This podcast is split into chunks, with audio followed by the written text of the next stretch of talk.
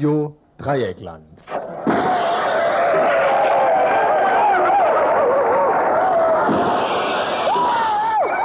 Tagesinfo.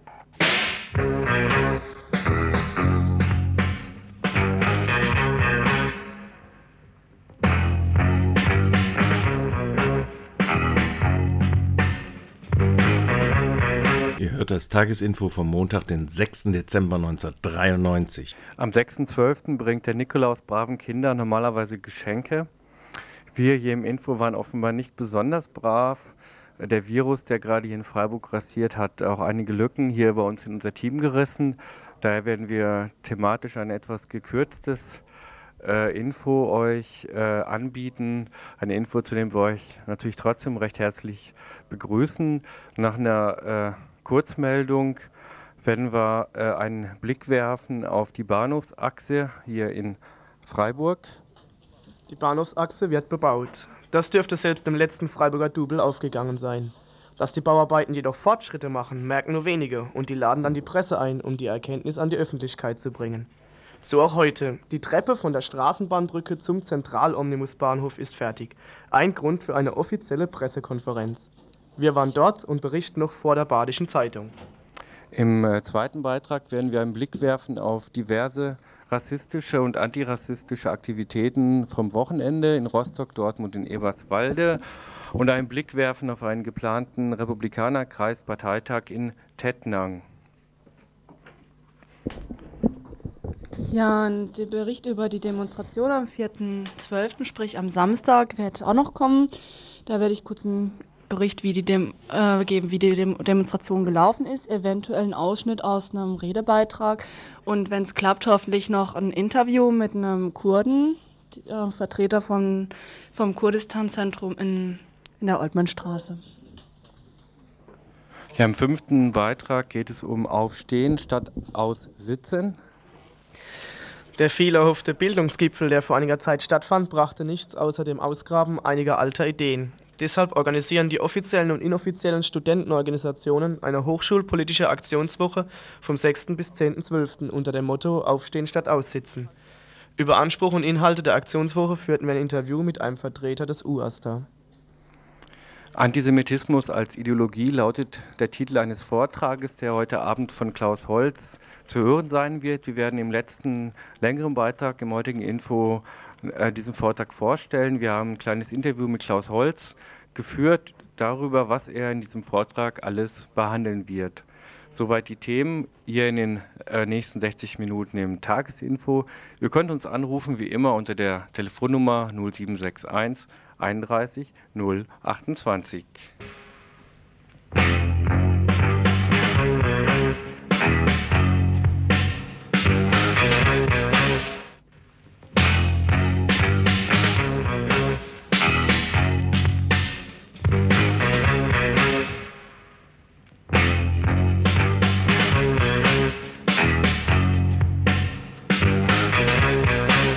Ihr hört das Tagesinfo vom Montag, den 6. Dezember 1993. Knapp 300 Menschen, die Hälfte von ihnen Somalier, demonstrierten am vergangenen Samstag in Frankfurt gegen die westliche Militärintervention in Somalia.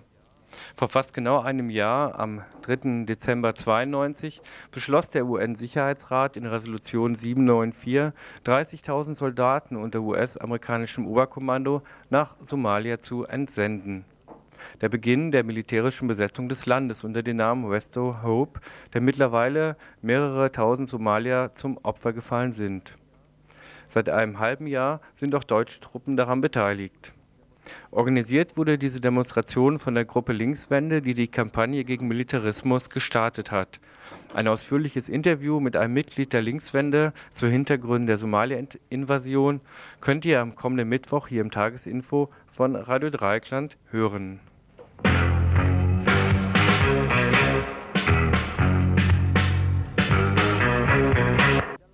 Und eine Nachricht aus den Niederlanden. Äh, die Zivilisation hat sie wieder, die Bürgerinnen und Bürger aus der niederländischen Stadt Assen. Dort erklärte nämlich der Magistrat den Weihnachtsmann zur unerwünschten Person vor dem 6. Dezember. Das heißt, dort gab es keinerlei Werbung, keinerlei Gebimmel, keinerlei Glühweingestank auf den Straßen. Erst ab heute und für einen, der wie wir von all diesem Zeug dermaßen gefoltert ist, ein weiterer Grund, nach Holland auszuwandern.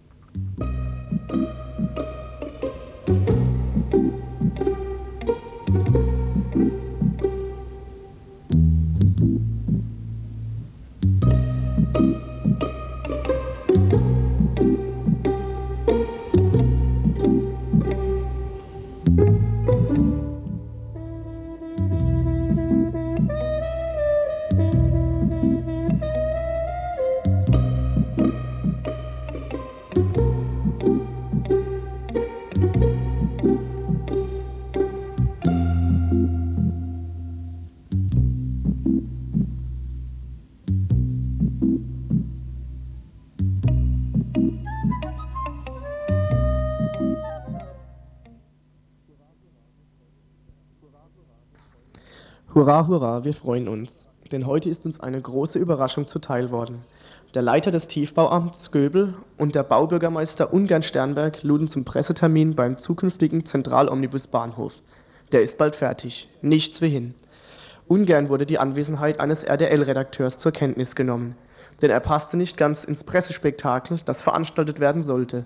Weder schüttelte er irgendeiner anwesenden Honoration die Hand, wie es fast alle anderen Pressemenschen devot taten, noch ging er auf Schale Witzchen ein. Den Lebkuchenmann, den ihm der Nikolaus, der neben all den anderen Weihnachtsmännern gekommen war, in die Hand drückte, aß er natürlich gern. Der PR-Gag war ja auch zugelungen. Man stelle sich das einmal vor. Am 6. Dezember ein echter Nikolaus. Der RDL-Redakteur verhielt sich damit wie erwartet, unproduktiv und schmarotzerhaft, wie man das von diesen Elementen kennt. Später würde er wahrscheinlich noch unbequeme Fragen stellen. Eine furchtbare Vorstellung. Also schnell das offizielle Programm durchbringen. Dies bestand in zwei erläuternden Redebeiträgen zum Zentralomnibusbahnhof, im weiteren Beitrag hier kurz ZOP genannt, in dem alle Vorteile gebührend gewürdigt werden sollten. Danach folgte ein kurzer Rundgang über die Großbaustelle, die im Moment den Freiburger Innenstadtbereich ziert. Anlass für die ganze Veranstaltung war im Übrigen die Eröffnung einer weiteren Treppe von der Straßenbahnbrücke, die genau auf den Zopf führt. In den beiden erläuternden Reden konnte sehr viel Interessantes über Freiburg und den Zopp erfahren werden. So besteht der Fußweg aus einer Mischung von Natur- und Kunststein, die Radwege daneben werden asphaltiert. Die Bushaltebuchten im Zopp sind leider auch nur asphaltiert. Dazu Ungarn Sternberg. Busbuchten anschauen, dort haben wir noch eben unsere sehr schönen, aber aufwendigen Pflastersteine, während wir auf dem eigenen Busparkplatz äh, die Parkbuchten asphaltiert haben. Was wohl auch nicht so schlimm ist, denn wenn die dauernd in Betrieb ist, dann sieht man die Busbuchten auch gar nicht, sondern der Autobus ist halt äh, drüber. Das ist er jedoch nur, wenn er in der Haltbucht rumsteht, was wir ja wohl alle nicht hoffen wollen. Wir dachten immer, die Busse sind dazu da, möglichst viel und oft Menschen durch die Gegend zu fahren. Da die Umgestaltung jedoch mit einer Fahrplanänderung Hand in Hand gehen soll, hat der Baubürgermeister eventuell unwissentlich ein wahres Wort gesprochen. Von Herrn Göbel erfuhr der RDL-Redakteur dann weitere Einzelheiten. Die Anzahl der Busse wurde um sechs Stück auf 13 verringert, die dafür größer und behindertenfreundlich niederflürig sind. Der Mittelbahnsteig mit Sägezahnanordnung der Haltebuchten ist benutzerinnenfreundlicher als die alte Lösung. Das neue Fahrkartenverkaufs- und Verwaltungsgebäude ist heute schon viel zu klein. Vor Weihnachten schon fahren die ersten Busse vom Zopp ab. Das neue Dach in der Mitte des Zopp wird 3 Millionen Mark kosten. Stopp. 3 Millionen für ein einfaches Dach, wo der Zopp ohne Dach nur 9,7 Millionen Mark kostet. Also gerade mal das Dreifache? Warum so viel? Solch eine Frage kann nur ein unverständiger Laie stellen. Wir hören nun den Fach- und Weihnachtsmann Ungern Sternberg. Ja, aber dazu äh, muss man wirklich sagen, es hat lange Diskussionen im Gemeinderat gegeben. Und ich bin eigentlich sehr froh, wenn man weiß, dass man zig Millionen Mark natürlich unter der Erde hier vergräbt. Und dieser Bahnhof ist natürlich die Visitenkarte, auch die städtebauliche Visitenkarte, mit der jemand eben in die Stadt hineinkommt, die Stadt erfährt. Und da ist wichtig, dass auch dann der Aufbau, sprich vor allen Dingen eben das Dach, eine städtebauliche Qualität hat. Das ist eigentlich von allen Gemeinderäten genauso gesehen worden. Äh, und es ist mir auch ein Anliegen, dass wir das durchsetzen. Es hat ja da große Bemühungen, Abstimmungen zwischen Tiefbauamt und Planungsamt gegeben. Und ähm, das ist auch in der Tat eine Art Krönung dann, diese ganze Platzsituation. Denn ähm, es ist schlecht zu vermitteln, diese Rieseninvestition im Straßenbereich, auch unter der Erde für Garage. Und wenn es dann vielleicht ähm, das, was auch das, das städtebauliche Gepräge angeht, wenn es daran dann am Ende eben fehlen sollte. Insofern hat das insgesamt wohl dann einen, äh, einen guten Abschluss auch von der Gesamtfinanzierung für diesen Bereich. Das kann man sich jetzt noch gar nicht so richtig vorstellen, aber wir müssen es mal wieder auch vielleicht der Presse anhand eines Modells eben zeigen.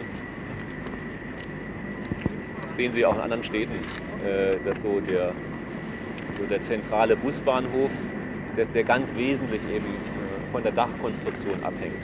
Er hat natürlich auch Schutzfunktionen, ist völlig klar, aber er hat auch eine, Städte, eine städtebauliche Dimension. Solch unverständliches Gelaber gab es noch mehr zu hören. Kostprobe gefällig? Zum Beispiel Beleuchtung. Duett Göbel Sternberg. Noch eine zweite Sache möchte ich gerne die Aufmerksamkeit darauf richten, die Beleuchtung.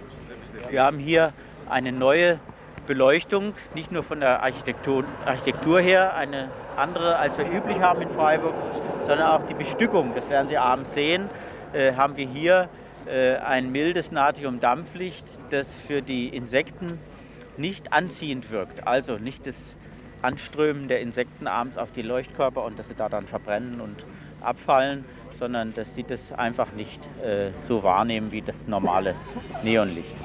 Also die Beleuchtung, muss ich sagen, gefällt mir sehr gut. Ich habe das schon am Nordknoten vor einiger Zeit festgestellt, ähm, ohne dass es überladen und protzig wirkt, aber es ähm, zeigt natürlich doch auch die Bedeutung dieser ganzen Platzsituation an. Das ist also ein Stück großzügige äh, Beleuchtung, die auch in diesem Punkt wieder, glaube ich, ähm, qualitativen städtebaulichen Ansprüchen durchaus Rechnung trägt, genau wie er in einem einzelnen Stadtquartier äh, die Frage der Lampen, der Beleuchtung eine große Rolle auf die Stadtatmosphäre, auf das Flair eben des Straßenumfeldes äh, darstellt, ist das auch für den Bahnhofsbereich, glaube ich, ganz, ganz wichtig. Also mir gefällt äh, die gefundene Konzeption der Lampen hier ausgezeichnet. Da haben die Herren Städteplaner anscheinend was gelernt. Die kalte Haslacher Neonatmosphäre ist heute schwerlich wieder rückgängig zu machen. Dafür bekommt Freiburg einen heimlichen, insektenfreien Bahnhof, in dem Hochgeschwindigkeitszüge fast wie bei Kerzenschein Defizite erwirtschaften. Alles in allem bekam der RDL-Redakteur einen schönen Schreck. Da scheinen ein paar Größenwahnsinnige die Stadt als private Modelleisenbahn zu benutzen, die sie so schön wie möglich ausstatten wollen. Zur Rechtfertigung benutzen sie Treppeneröffnungen und ähnlichen Müll, um sich die wohlwollende Stimmung der lokalen Presse zu erhalten. Der Redakteur hatte die Nase voll. Die folgende Begehung der Baustelle ersparte er sich. Wahrscheinlich hätte er eh nur Loblieder auf fast Natursteine oder Tropenholzparkett zu hören bekommen.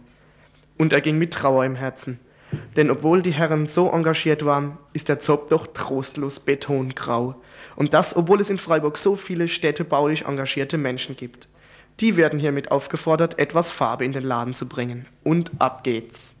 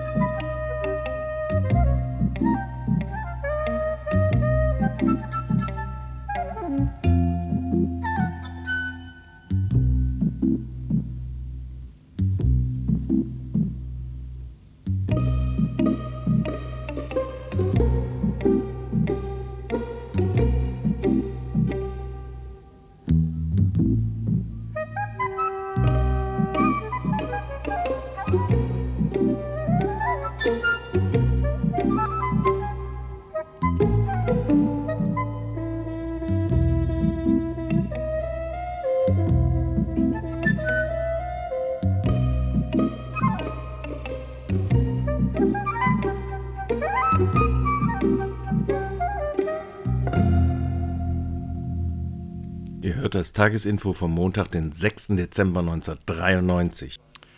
Während bei den Kommunalwahlen in Brandenburg am Wochenende rechtsradikale Parteien kaum nennenswerte Erfolge verbuchen konnten, machten am Wochenende die braunen Bodentruppen von sich reden.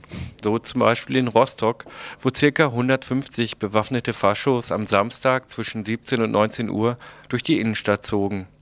Dort zerstörten sie das alternative Café Krokodil und belagerten anschließend das Jugendzentrum, welches von massiven Polizeigruppen geschützt wurde. Offenbar wurden auch 21 Faschos festgenommen, als sie versuchten, das Jaz anzugreifen. Laut Auskunft des Jaz besteht aufgrund der großen Zahl organisierter Faschos in Rostock ständig die Gefahr, angegriffen zu werden. Außerdem würden verstärkt Anti-Antifa würde verstärkt eine Anti-Antifa-Arbeit beobachtet, das heißt, die Faschos versuchen Leute und Gebäude der Antifa zu fotografieren. In Dortmund wurden 63 Personen festgenommen, weil sie versucht hatten, einen Landesverband der rechtsradikalen deutschen Nationalisten zu gründen. Außerdem soll es dort bereits am Freitagabend nach einem Fußballspiel zu Auseinandersetzungen mit gewaltbereiten Fußballfans gekommen sein die Taz schreibt in diesem Zusammenhang von der Festnahme von 125 Leuten, sowohl aus der rechten wie aus der linken Szene. Genauere Zusammenhänge sind uns nicht bekannt, leider auch nicht, ob von den Leuten noch welche in Haft sind. Erfreuliches gibt es vom Wochenende aus Eberswalde zu berichten. Dort demonstrierten am Samstag etwa 150 Menschen zum dritten Todestag von Amadeu Antonio gegen Rassismus und Fremdenfeindlichkeit. Der Angolaner Amadeu Antonio war im Herbst 1990 das erste Opfer eines rassistischen Überfalls im wiedervereinigten Deutschland. Zum Schluss des Beitrages noch ein Blick auf den 10. Dezember 93. Dann wollen nämlich die Republikaner in Tettnang bei Friedrichshafen am Bodensee einen Kreisparteitag durchführen. Dabei planen sie ebenfalls die Vorbereitung des Wahljahres 1994. Ihr Bundestagskandidat, Herr Garling, soll nominiert werden. Zwecks Protest und Widerstand gegen diesen organisierten Schreib gegen diese organisierten Schreibtischrassisten und Nadelstreifen Volksverhetzer äh, ruft die Antifa zu einem Treffen vor dem Lokal um 19 Uhr auf. Ähm, dieses Lokal ist der Storchen in Tettnang. Es gibt für Leute, die Interesse haben, da äh, mitzumachen, ein Vorbereitungstreff in Freiburg dazu. Und zwar findet das statt am Mittwoch, also übermorgen um 18 Uhr im Geier. Also wer das nicht kennt, im Reichsadler in der Adlerstraße hier in Freiburg.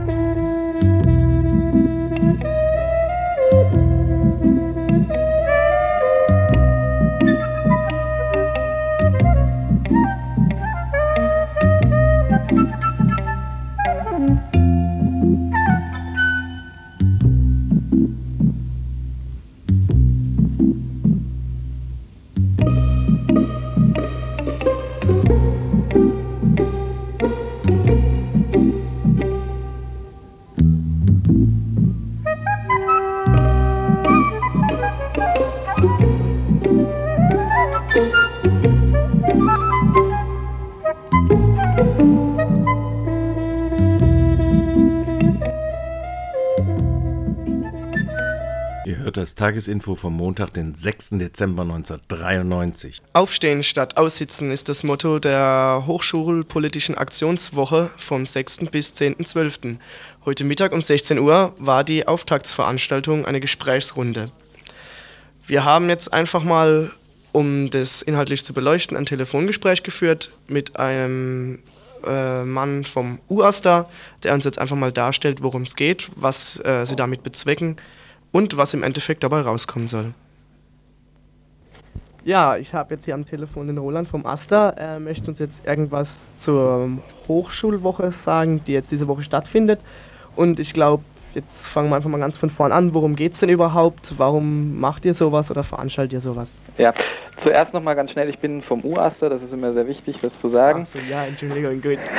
Okay, okay äh, bei dieser Aktionswoche ähm, geht es um eine Auseinandersetzung mit den anstehenden Reformplänen ähm, die eben die Hochschulen ähm, umstrukturieren wollen, nach bestimmten Gesichtspunkten umstrukturieren wollen, nämlich vor allen Dingen die ähm, wirtschaftliche Verwertbarkeit der, der Hochschulen zu verbessern. Das ist das Ziel dieser Reform und dagegen wenden wir uns und ähm, dagegen wenden wir nicht, nicht nur uns, wir von Freiburg äh, dagegen, sondern das ist eben im ganzen Bundesgebiet angesetzt. Diese Woche läuft eben oder soll laufen an, an allen anderen Universitäten ähm, in Deutschland.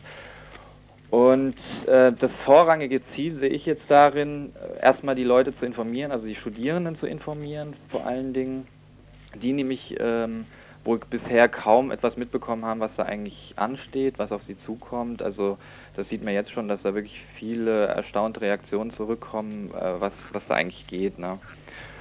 Und ähm, also diese, äh, da, zu diesem Anlass werden eben mehrere Informationsveranstaltungen stattfinden. Und es sollen auch Arbeitskreise gebildet werden, in denen dann ähm, die Studierenden äh, das Angebot gemacht wird, äh, in Selbstverwaltung sich zu dem Thema was zu erarbeiten und dazu vor allen Dingen erstmal eine Stellung zu finden, weil viele sind einfach unsicher, ähm, wie, wie diese Reform zu beurteilen ist. Und ähm, ich würde sagen, also das ist der, das vorrangige Ziel, eine Auseinandersetzung mit dieser Reform. Und ähm, ja, das ja, als zentrales. Gut. Ähm, Gerade noch eine Zwischenfrage. Ja. Es ist zum Beispiel jetzt in Baden-Württemberg ja so, dass diese Reform erst ansteht und ja anscheinend noch nichts verwirklicht ja, wurde. Ja. Man also, so wie geplant, anscheinend mit Gesprächsrunden und so weiter, da schon etwas verändern kann. Ähm, in anderen Ländern, also in Berlin, haben sie jetzt schon äh, gewisse Sachen eingeführt. Ja, ähm, Glaubst du, da bringt es auch noch was, wenn man bundesweit einfach nur so Gesprächsrunden organisiert?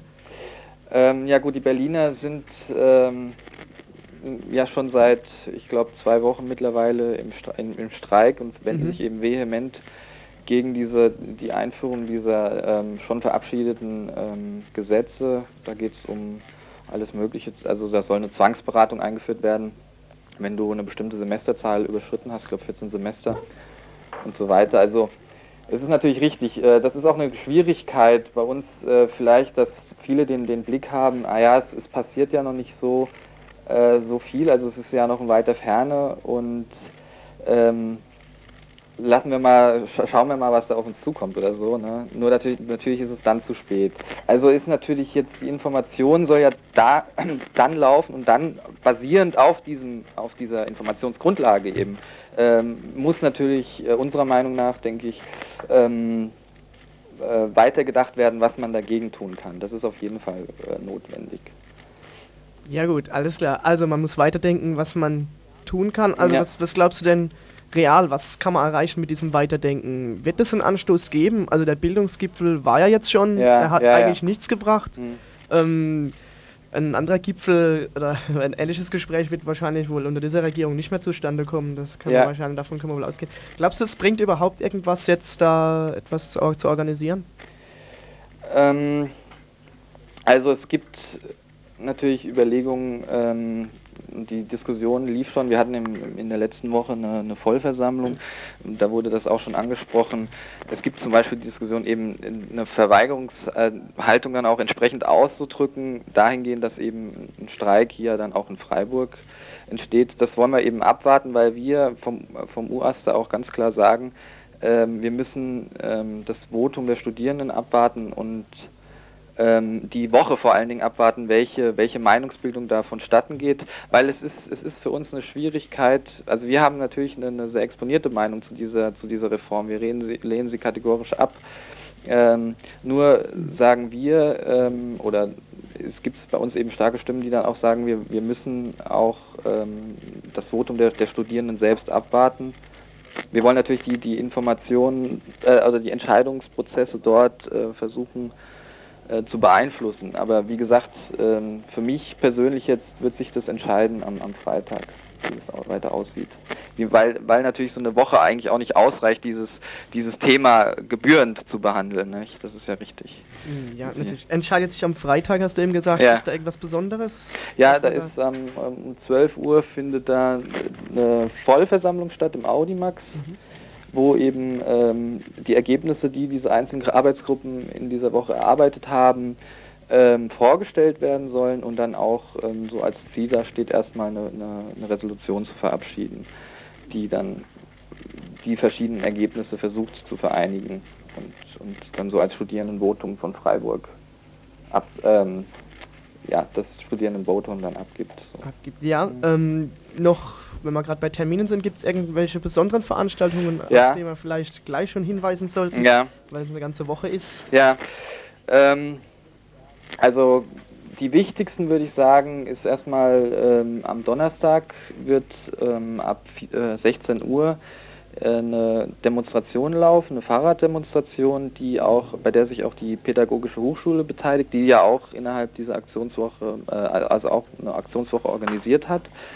Und ähm, es wird halt so eine Art, naja, wie soll man es nennen, Sternfahrt oder so äh, stattfinden. Man trifft sich dann ungefähr 20 nach 4 am, am Schwabentor und dann wird es noch eine Abschlusskundgebung äh, am Europaplatz vor dem KG2 geben. Und auch noch wichtig für uns, das äh, ist jetzt im, letzte Woche durchgekommen, es gibt einen sogenannten Hochschul akademischen Hochschultag, äh, der allerdings nur von 19 bis 22 Uhr stattfinden wird. Also so, der Riesentag ist es nicht. Ja, das kommt. Ja. Bei Geisteswissenschaftlern ist es doch vielleicht der ganze Tag noch. Ja, ja. Gut. Äh, und äh, also es startet um 19 Uhr auch im Audimax. Da werden dann eben zwei Foren gebildet, die verschiedene Fragestellungen, die eben innerhalb dieser Reformdiskussion angerissen wurden, ähm, diskutiert werden sollen innerhalb dieser Foren. Das ist zum einen Kriterien guter Lehre, heißt es. Ähm, da, und das zweite Hochschule und Gesellschaft. Bei dem ersten Kriterien guter Lehre wird dann auch äh, auf dem Podium der Prorektor der Uni sitzen, Professor Dr. Hans-Ulrich Nuber. Es wird dann ein Einführungsreferat geben von, von einem Entziehungswissenschaftler hier, äh, Dr. Rudolf Tippelt. Und bei der zweiten, ähm, bei dem zweiten Forum äh, wird dann Herr der, der Rektor Löwisch auf dem Podium sitzen und ähm, die Redeleitung von, von Rüstkamp von der Badischen Zeitung. Ja, Mhm. Ja, gut, nochmal kurz. Wann ist dieser Hochschultag? Welcher Tag ist Das ist der Mittwoch, Das der ist der 8.12. Mittwoch. Ja. Mhm. Okay, gut. Ja, zu, auf das heutige Programm oder so werden wir nochmal gesondert hinweisen Ja. im Veranstaltungskalender. Ich bedanke mich erstmal herzlich bei dir. Mhm. Ich hoffe, dass jetzt schon mal einige Informationen rübergekommen ist und auch vielleicht einige offene Fragen geklärt. Und weiteres können ja die entsprechend interessierten Leute dann auf den Veranstaltungen schauen. Ja, also ähm, man kann immer schauen, wir haben mehrere Stellwände aufgestellt, wo eben das Programm auch vorgestellt wird, kann natürlich auf dem Aster nachgefragt werden. Und wer sich äh, genauer mit dem Thema auch beschäftigen mö- möchte, wir haben äh, so einen Reader erstellt, der kann auch auf dem Aster abgeholt werden. Alles klar. Ich bedanke mich recht Okay, herzlich. ja, danke. Okay, ciao. Tschüss.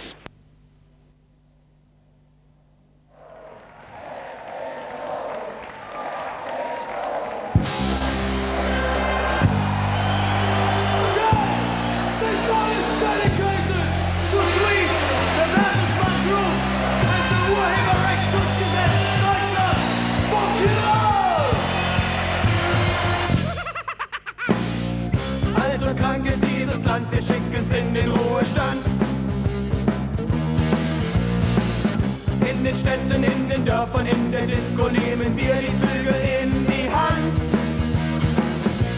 Es ist die Zeit des Umbruchs. Das ist die Sensation. Heute alles noch beim Alten. Und morgen Revolution. Da liegt was in der Luft, das haben wir lange schon gewusst. Schluss mit dem Frust. Ja, ja, ja, ja, ja. Komm, mach mit, mach Revolution. Wir sind die Generation. Wir wollen's wissen ganz genau. Egal wie alt du bist, das ist ein Teenage-Aufruhr. Wer der Anarchist, das ist der Teenage-Aufruhr. Yo! Egal wie alt du bist, das ist ein Teenage-Aufruhr. Wer der Anarchist, das ist der Teenage-Aufruhr. Yo! Du hast so lang darauf gewartet wartet und du weißt, du bist bereit. Erzählen, denn du hast kapiert, die Zukunft, das ist deine Zeit. Hau weg die ganze Scheiße. Mach endlich einen drauf. Heute noch verarscht. Und morgen oben auf. Da liegt was in der Luft, das haben wir lange schon gewusst. Schluss mit dem Frust. Ja, ja, ja, ja, ja. Komm, mach mit, mach Revolution. Wir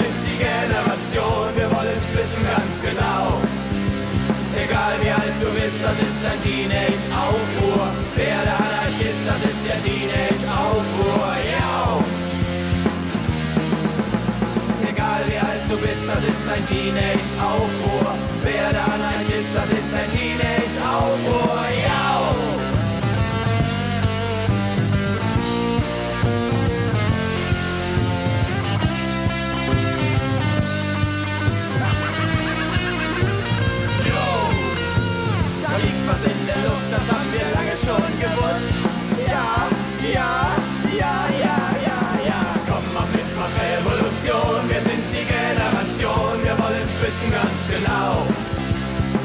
Egal wie alt du bist, das ist ein Teenage-Aufruhr. Wer der Anarchist, das ist der Teenage-Aufruhr. Ja.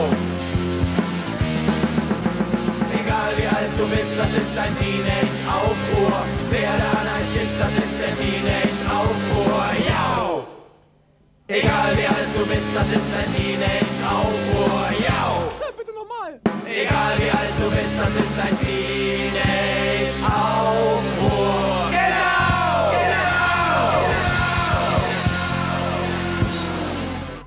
Hört das Tagesinfo vom Montag, den 6. Dezember 1993. Das war ein Lied von Heiter bis Wolkig hier im Tagesinfo von Radio Dreieckland, täglich zwischen 18 und 19 Uhr zu hören.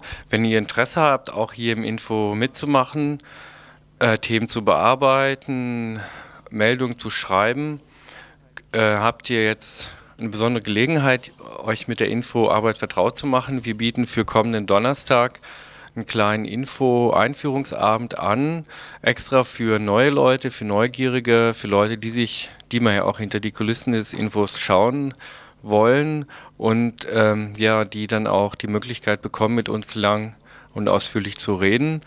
Ihr könnt kommen hier ins Radio. Das Radio befindet sich auf dem Greta-Gelände in der Adlerstraße 12 und hier im hinteren, in den hinteren Räumen des Radios ist das Infobüro und dort wird auch der Info-Workshop bzw. der Info-Einführungsabend stattfinden. Was wir da genau dann machen werden, das hängt dann auch von euch ab, von euren Interessen, von dem, was euch an dem Info interessiert. Das also jetzt am kommenden Donnerstag um 20 Uhr. So, wir machen jetzt weiter ähm, an dem Beitrag über die Demo vom Samstag und ähm, einem Interview, was mit einem Menschen aus dem äh, kurdischen Zentrum geführt wurde, wird noch gearbeitet.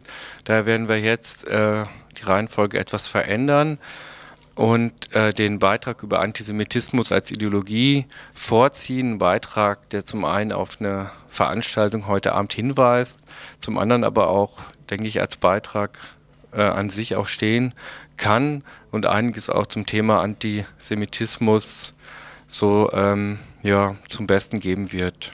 Im Rahmen der Veranstaltungsreihe Ideologie nach ihrem Ende wird am heutigen Montag der Soziologe Klaus Holz aus Freiburg, inzwischen Assistent am Soziologischen Institut in Leipzig, zum Thema Antisemitismus als Ideologie referieren. Antisemitismus, eine Ideologie, die es deshalb in sich hat, weil oftmals nicht klar erkennbar ist, wo sie eigentlich vorliegt. Israel, die blutrünstige und machtgierige Bastion gegen die Völker. So eine Schlagzeile einer KPDML-Zeitung von 1974. Antisemitisch oder die korrekte politische Einschätzung? Klaus Holz wird in seinem Vortrag darstellen, was Antisemitismus überhaupt ist und woher er kommt, was seine Ursachen sind. Sein Vorgehen ist dabei ein systematisches, wie er am Telefon ausführt. Systematische Darstellung. Das heißt, ich versuche überhaupt zu bestimmen, was man unter Antisemitismus versteht. Und zwar nicht auf so einer semantischen Oberfläche wie welche antisemitischen Stereotypen gibt es, also Juden sind geldgierig oder, oder Juden bestimmen das Pressewesen und sowas, sondern was unterhalb dieser einzelnen Vorurteile oder Stereotypen denn systematisch dahinter steckt. Das heißt, wie sich das als, darum geht es mir, als umfassendes Weltbild ähm, verstehen lässt. Im, Im, Kern, wenn ich jetzt vielleicht einen zentralen Punkt einfach rausgreife, im Kern geht es dabei im Antisemitismus darum, dass der Antisemit im Juden ähm, einen, einen, verborgenen Täter, einen Drahtzieher hinter, praktisch hinter all dem entdeckt, was er an der gesellschaftlichen Wirklichkeit und seiner eigenen subjektiven Wirklichkeit äh, ablehnt. Das ist das vermittelnde, abstrakte, strukturelle, nicht mehr personal, traditional und so weiter vermittelte gesellschaftliche Leben. Das ist sozusagen der Konflikt mit einer posttraditional modernen, kapitalistisch-etatistischen Gesellschaftsordnung.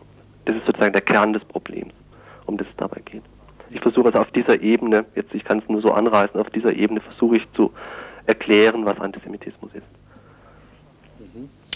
Und du willst dann in deinem Vortrag auch den Zusammenhang darstellen zwischen Antisemitismus und äh, Nationalismus? Ja, ja. Äh, das ist ein sehr systematischer, der hängt genau mit diesem Kern zusammen. Äh, das ist ein systematischer Zusammenhang. Es gibt, um es gleich so klar zu sagen, es gibt keinen Antisemitismus ohne Nationalismus. Gibt es nicht. Umgekehrt gibt es. Also es gibt Nationalismus ohne Antisemitismus. Aber es gibt keinen Antisemitismus ohne Nationalismus. Äh, und zwar deshalb, das funktioniert immer in einer ganz bestimmten Konstruktion. Also auf der einen Seite der Jude, jetzt für den Antisemiten als das Gegenbild äh, zu der eigenen nationalen Identität. Das heißt, es geht immer um diese Gegenkonstruktion Nation versus Jude. Wobei der Jude nicht einfach eine andere Nation ist, das ist entscheidend, äh, sondern das Gegenprinzip zu dem der Nation. Also der heimatlose, ortlose, wurzellose Geldjude. Mhm. Gibt ja auch die These, dass äh, nach Auschwitz der Antisemitismus jetzt gerade jetzt hier in Deutschland auch ein ganz anderer ist, beziehungsweise dieses, dieses Auschwitz-Ereignis, der Holocaust, einfach auch den Antisemitismus verändert hat? Ähm, natürlich hat der äh, hat, hat äh, Auschwitz den Antisemitismus verändert, aber es hat ihn äh, vor allem auf dieser eben semantischen Oberfläche verändert. Das heißt, die ähm, Antisemitismus heute kann zumindest in Deutschland kaum noch als also offen als politisches Weltbild öffentlich äh, äh, ähm, so zur Schau getragen werden wie also vor, vor dem Nationalsozialismus. Äh, in dieser, auf dieser grundsätzlichen Ebene, um die es mir vor allem heute Abend geht, äh, stellt sich das allerdings ganz anders dar. Denn diese Ebene findet sich exakt wieder.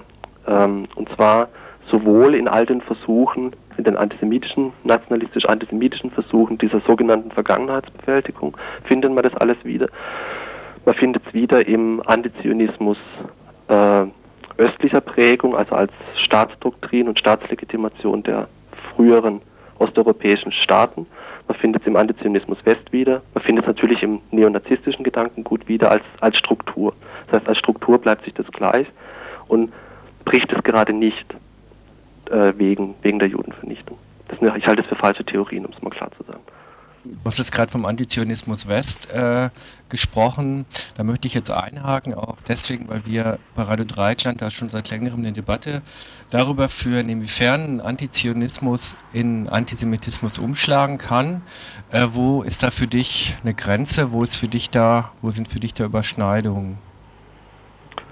Oh, ich würde das dezidierter sagen. Ich glaube nicht, dass der Antizionismus in Antisemitismus umschlägt weil das würde unterstellen, dass es einen Antizionismus gibt, der nicht antisemitisch ist. Entsprechenden, was weiß ich, Quellen, die, äh, die man sich da so angucken kann, äh, äh, sind, sind antisemitische Argumentationsmuster. Das heißt, es gibt meines Erachtens keinen, in, in Westdeutschland keinen Antizionismus, der nicht antisemitisch wäre.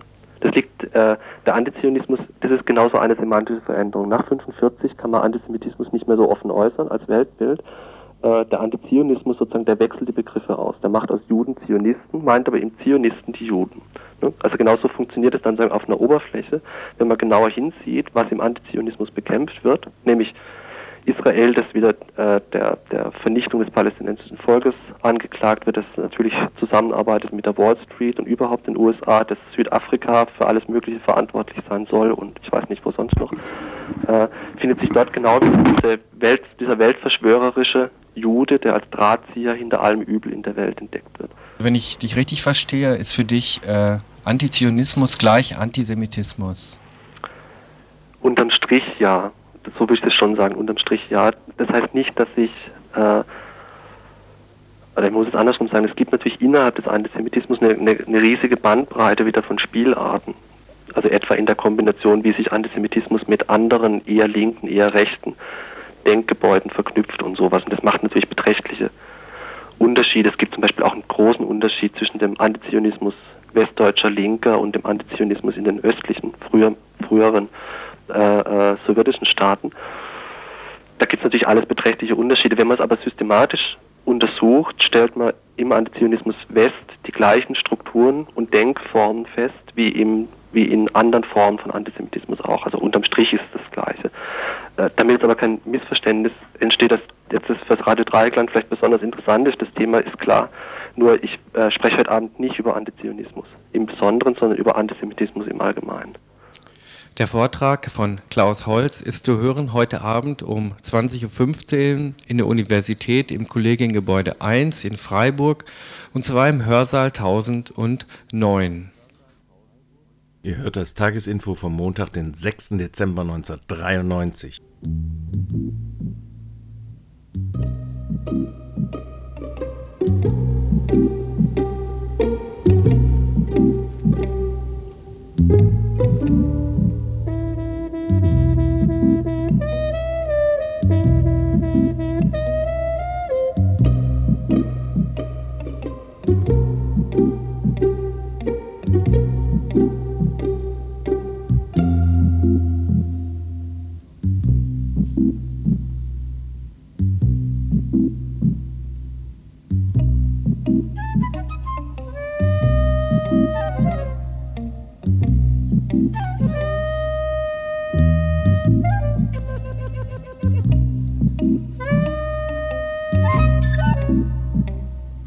Thank you.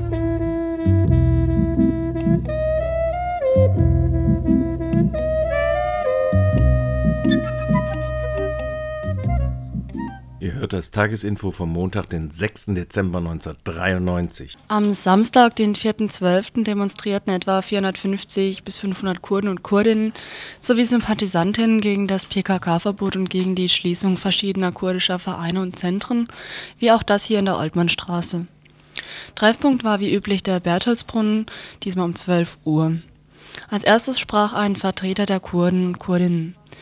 Er setzte seinen Schwerpunkt auf das Verhalten der BRD, bei dem das PKK-Verbot nur die Spitze der faschistischen Unterstützung darstellt. Er stellte die Forderung der Kurdin nochmals dar. Sie fordern die Aufhebung des PKK-Verbots so, sowie die sofortige Beendigung deutscher Waffenlieferungen an die Türkei und natürlich die unverzügliche Öffnung des Kultur- und Informationszentrums in der Oltmannstraße. Anschließend sprach ein Vertreter der Türkei- und Kurdistan-Gruppe. Dieser betonte nochmal, dass das Verbot gleichzeitig ein Verbot am kurdischen Volk selbst darstellt, da ihnen so jegliche Ausübung kultureller und informativer Ausführung verwehrt wird. Der Demonstrantinnenzug setzte sich dann in Bewegung Richtung Siegesdenkmal und machte dann vor dem Regierungspräsidium Halt. Dort sprach dann nochmal ein Vertreter der Türkei-Kurdistan-Gruppe und machte nochmal auf die Organisation der Grauen Wölfe aufmerksam, die den faschistischen Staat Türkei sowohl innerhalb als auch außerhalb des Landes unterstützt. Dann kam wieder Bewegung in, den, in die Demonstration. Über den Friedrichsring ging es zum Rottegring, von dort wieder zum Bertholdsbrunn und dann in direktem Zug über die Basler Straße zum Zentrum in die Oltmannstraße. Die Demonstration verlief insgesamt friedlich und das Polizeiaufgebot war erstaunlich gering. Am Anfang wurde an Kurden allerdings von polizeilicher Seite untersagt, eine PKK-Fahne zu halten. Sonst habe ich bisher nichts gehört, dass äh, Maßnahmen von polizeilicher Seite zu hören waren. Jetzt folgt ein Interview mit von einem Vertreter bzw. dem Vorstand des alten Vereins, dem Kultur- und Informationszentrum aus der Oltmannstraße. Die Demonstration am Samstag endete in der Oltmannstraße im Kultur- und Informationszentrum. Gab es da noch äh, Diskussionen, einfach Kommunikation zwischen den Demonstrantinnen, sowohl kurdischer als auch deutscher Seite her, in der Oltmannstraße oder war dies nicht der Fall? Ich meine, äh, äh, wir, wir sind nicht äh, zu einer Diskussion äh, gekommen, da auch keine Zeit war. Aber äh, während vorherigen Tage haben wir mit vielen deutschen Menschen diskutiert. Also und es hat auch gezeigt, dass etwa über 100, ich weiß es nicht, ich glaube, ich schätze es nicht falsch, manche Freunde sagten, 150 deutsche Menschen haben sich beteiligt in Demonstrationen.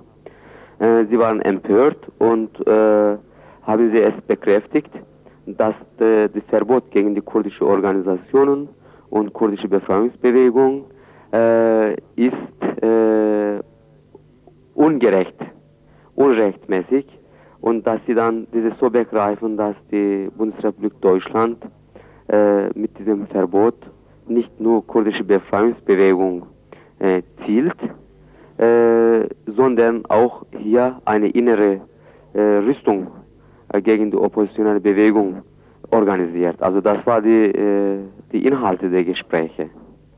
Nun ist es ja so, dass ihr auch jetzt ähm, es durchgebracht habt, dass ihr jetzt wieder das Zentrum öffnen könnt mit einem neuen Mietvertrag. Ja. Vielleicht kannst du gerade erzählen, wie ist der zustande gekommen und was ist jetzt, äh, was hat sich dadurch verändert? Ja, äh, also äh, so wie es auch wisst, dass in anderen deutschen Städten die verbotenen kurdischen Zentren wurden wieder ver, äh, geöffnet äh, mit einem neuen Mietvertrag und mit neuer Satzung, mit neuer Name und mit neuer Vorstand. Also das war auch Bedingung von äh, deutschen Staat. Äh, hier in Freiburg, die kurdischen Menschen äh, haben diesen Weg auch begangen. Also sie haben gesagt, gut, äh, es ist wichtig, dass wir unseren, ein Zentrum für uns haben. Ne? und dass wir dort unsere Probleme lösen können, unsere Kultur weiter pflegen können, dass wir dort mit anderen Menschen, mit Deutschen, mit allen anderen Menschen Kontakt finden können, diese äh, über unser Leben in Kurdistan und hier informieren können und äh, eine Solidarität finden können. Und deshalb ein Zentrum ist sehr wichtig. Äh, sie haben deshalb das nicht akzeptiert, dass das Zentrum geschlossen ist. Sie sind sofort hierher gekommen und haben sie ihr Zentrum geöffnet und haben sie gesagt, wir wollen unser Zentrum. Und das war wichtig und deshalb, äh, wir sehen kein Problem da auf dem Weg mit einem neuen Satzung, mit neuem Namen und mit neuem Mitvertrag nochmal, dass die Kurden sich äh, frei tätigen können. Ne? Wie heißt denn jetzt der neue Verein oder wie habt ihr jetzt das neue Zentrum dann genannt? Ja, neues Zentrum heißt äh, Deutsch-Kurdisches Freundschaftsverein, FVO. Mhm. Und äh, Satzung wurde umgehend äh, äh, verbessert, umfassender gemacht. Also zum Beispiel äh, die Zusammenleben zwischen Deutschen und Kurden, aber auch äh, mit anderen äh, Nationalitäten ermöglichen, Austausch machen, kulturell, informativ, politisch Austausch machen, eine internationale Solidarität äh, zustande bringen.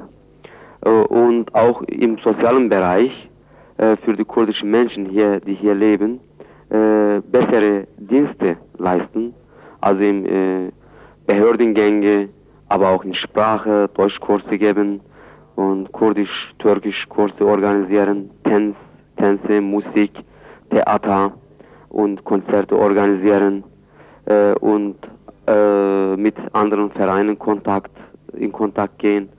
Städtepartnerschaft äh, versuchen äh, und die äh, bedürftigen Menschen aus Kurdistan aufnehmen, denen alle Hilfe leisten äh, und so weiter. Und im Vorstand, der Vorstand von diesem Zentrum wurde erweitert auf zwölf Personen. Ähm, ich habe gehört, dass, der, dass die Stadt oder gefordert hat, dass der alte Vorstand nicht mehr im neuen Vorstand sein darf. Ist das richtig? Ja, das ist sehr richtig. Und der Staat beharrt auf ein absolutes neues Vorstand. Dieses Verbot auf alte Vorstand äh, sinnlos ist, weil die Menschen dieses alte äh, Zentrum hier äh, ver verwaltet haben. Äh, die kennen sich mit äh, schwierigen Bedingungen des, der kurdischen Menschen gut aus Sie haben die Kurden überall vertreten, in sprachlichen, aber überall, in, in allen Bereichen äh, Hilfe geleistet. Wenn diese Menschen sich nicht mehr da tätigen können, wer wird denn in schnellstens diese ganze Arbeit machen können? Wer wird denn in Freiburg bei allen Rechtsanwälten Übersetzungen machen oder äh, bei schwierigen äh, Asylanträgen äh, äh, helfen können. Werdet ihr also darauf bestehen, dass der alte Vorstand auch im neuen mit enthalten ist? Äh, das ist nicht so, dass, aber ich als Vorsitzender von Alten Zentrum habe ich mich meinen Namen nochmal gegeben, dass auch ganze kurdische Menschen es wünschen. Äh, das kann man beweisen, also was ich hier alles äh, für, für die Menschen aus Kurdistan getan habe. Wenn sie äh, mich nochmal nicht aufnehmen wollen, darauf beharren, äh, ich weiß es nicht, also ich möchte selber keinen Schritt unternehmen, aber das kurdische Volk äh, muss das ja wissen. Also Regierungspräsident Herr Rhein kann ja das kurdische Volk hier fragen. Er wies dann nochmal darauf hin, dass in dem neuen Vorstand des neuen deutsch-kurdischen Freundschaftsvereins auch Deutsche mit im Vorstand enthalten sein werden. Außerdem wird die Satzung bald der Presse vorgelegt, sodass auch alle Menschen lesen können, dass im alten Vorstand keine gewalttätigen Tätigkeiten ausgeübt wurden. Als ich den Vertreter des, des, des kurdischen Zentrums fragte, wie es in der Zukunft aussehen sollte, da meinte er, dass zum einen mal sich die Menschen, die das Zentrum benutzen, stark erhöht hat seit dem PKK-Verbot, dass es von dem her sehr wichtig ist, dass jetzt ein neues Zentrum eröffnet wird. Und deshalb die Kurden äh, möchten ein neues Zentrum äh, vermieten in der Zukunft, in der näheren Zukunft. Da hier 87 Quadratmeter, es gibt keine äh, Klo für die Damen äh, und dann die Männer und die Frauen müssen äh, das gemeinsame Klo benutzen. Von anderer Seite, es gibt hier eine äh, Firma Transat oder Firma ZAF und die Kurden müssen ihre Klos benutzen. Das ist eigentlich unhygienisch. Und die Kurden haben eine äh, sehr schlechte Küche klein, dass äh, die Besucherzentrum können nicht, äh, also das Zentrum kann de, dem Besucher keine richtige Tee anbieten oder kein richtiges Essen anbieten. Ne? Äh, und deshalb äh, und dann es gibt äh, einen kleinen Raum, wo Büro ist und dann einen kleinen äh, Raum für die Menschen sind. Äh, die müssen immer dicht nebeneinander stehen, dass sie etwas eine Versammlung machen können. Und wenn sie Musik, Theater machen müssen, es gibt es gibt keine richtige zu wenig Platz. Und deshalb äh, Stadt Freiburg muss etwas unternehmen und eine Räumlichkeit möglichst nah an Bahnhof, da die Kurden immer mit Zug kommen oder so, äh, ein, ein, ein Platz. Also in Stühlinger könnte es sein, in Viri könnte es sein. Als ich ihn später noch fragte, ob ähm, wie es in im Moment in anderen Städten aussieht, hat er mir erklärt, dass dort die Forderung nach ähm, Eröffnung auch genauso nach demselben System wieder geleistet wird. Das heißt neuer Mietvertrag, neue Satzung und die sind auf dem gleichen Weg wie das Zentrum hier in der Oltmannstraße. Ähm, wer sich interessiert, kann morgen in die, also die Volksküche findet morgen in der Oltmannstraße statt. Dort kann dann jeder hinkommen, kann sich natürlich dann auch mit den Kurdin unterhalten. Ähm, das ist dann zur üblichen Zeit vom, von der Volksküche findet das statt.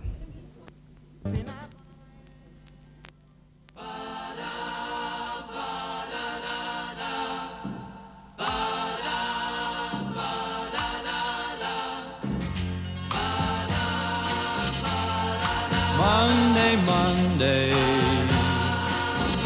so good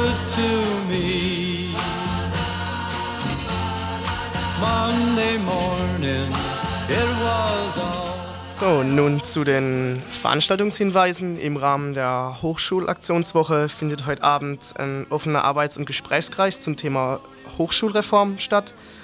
Ähm, Treffpunkt ist vor dem Raum 1009. Also das heißt, anscheinend haben sie noch keinen Raum. Vielleicht müssen sie sich da erst treffen. Äh, es sollen Ideen und Überlegungen zu einer Reform aus studentischer Sicht erarbeitet und formuliert werden. Ein Entwurf einer Resolution soll entstehen. Alles vor Raum 1009 um 19 Uhr. Monday, Monday, In Raum 1009 wird nämlich der Vortrag von Arno Holz über Antisemitismus laufen, wie eben in dem Beitrag angekündigt, da wird dieser Raum halt besetzt sein. Also ähm, Klaus Holz, Antisemitismus als Ideologie, heute Viertel nach acht, Raum 1009 in der Universität.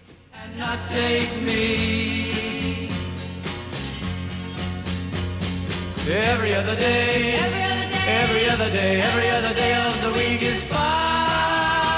Hier morgen fort. Darauf haben wir schon öfters hingewiesen. Es ist eine Veranstaltungsreihe äh, zum Thema Migration, Rassismus und die Unordnung des Weltmarkts. Da findet heute Abend im kommunalen Kino ein Kurzfilmprogramm statt mit vier Kurzfilmen. Einer davon kenne ich selbst, ist sehr gut, ist zu empfehlen. Schaut einfach rein. Sie heißen Schwarzfahrer, Zehn kleine Negerlein, Jugoschek und Westwärts.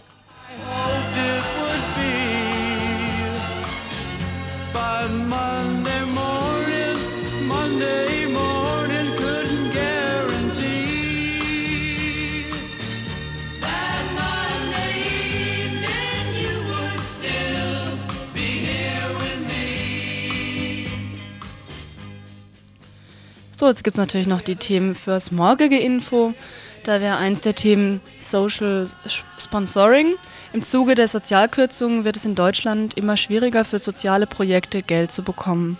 Der Trend geht jetzt in Richtung Social Sponsoring, das heißt Anzapfen der Mittelstandswirtschaft und privater Einzelspenderinnen. Welche Veränderungen bedeutet dies innerhalb der sozialen Kultur? Darauf eine Antwort im morgigen Info. Ferner wird es einen Beitrag geben zu Wahlen in Chile. Am 11. Dezember finden Wahlen dort statt. Außer den regierenden Christdemokraten hat keine Partei eine aussichtsreiche Kandidatin entsenden können. Die Wählerinnen indes stehen der Wahl eher gleichgültig gegenüber. Anlass dazu, sich näher mit der endpolitischen Situation im Land zu beschäftigen. EG-Rindfleisch nach Westafrika. Durch subventionierte Billigexporte von EG Schmackofatzfleisch nach Westafrika droht den dortigen Viehzüchtern die Existenznot. Ein Interview mit einem Mitglied der Menschenrechtsorganisation FIAN. Um Morde in Algerien wird es auch gehen, morgen im Info. Seit letzter Woche ein, seit letzte Woche ein Ultimatum verstrichen ist, werden in Algerien mehrere EuropäerInnen Opfer von Mordanschlägen. Dahinter steckt offenbar eine Organisation, die als muslimische Fundamentalisten beschrieben wird. Ein Interview mit einem Unterstützerinnenkreis algerischer Intellektueller. Genfer Radio entlarvt Waffenhändler. Nachdem ein abgehörtes Telefongespräch eines Waffenhändlers mit einem Kunden über den Äther eines Genfer Radios ging, wird dem Journalisten der Prozess gemacht. Diese Woche wird das Urteil erwartet. Ein Bericht darüber wird laufen morgen. Weiteres Thema wird sein kulturelle Autonomie gegen den Universi Universalitätsanspruch, schwieriges Wort, westlicher Zivilisation. So lautet eine Veranstaltung am Donnerstag mit Nekati Mert, Redakteur einer Migrantin-Zeitschrift. Sein Ansatz verfolgt keine multikulturelle Gesellschaft, sondern richtet sich generell gegen den Nationalstaat. Mit ihm wird ein Interview geführt. Ja, und es gibt wahnsinnig viele Themen, so nämlich morgen auch noch, was geht uns Jugoslawien an?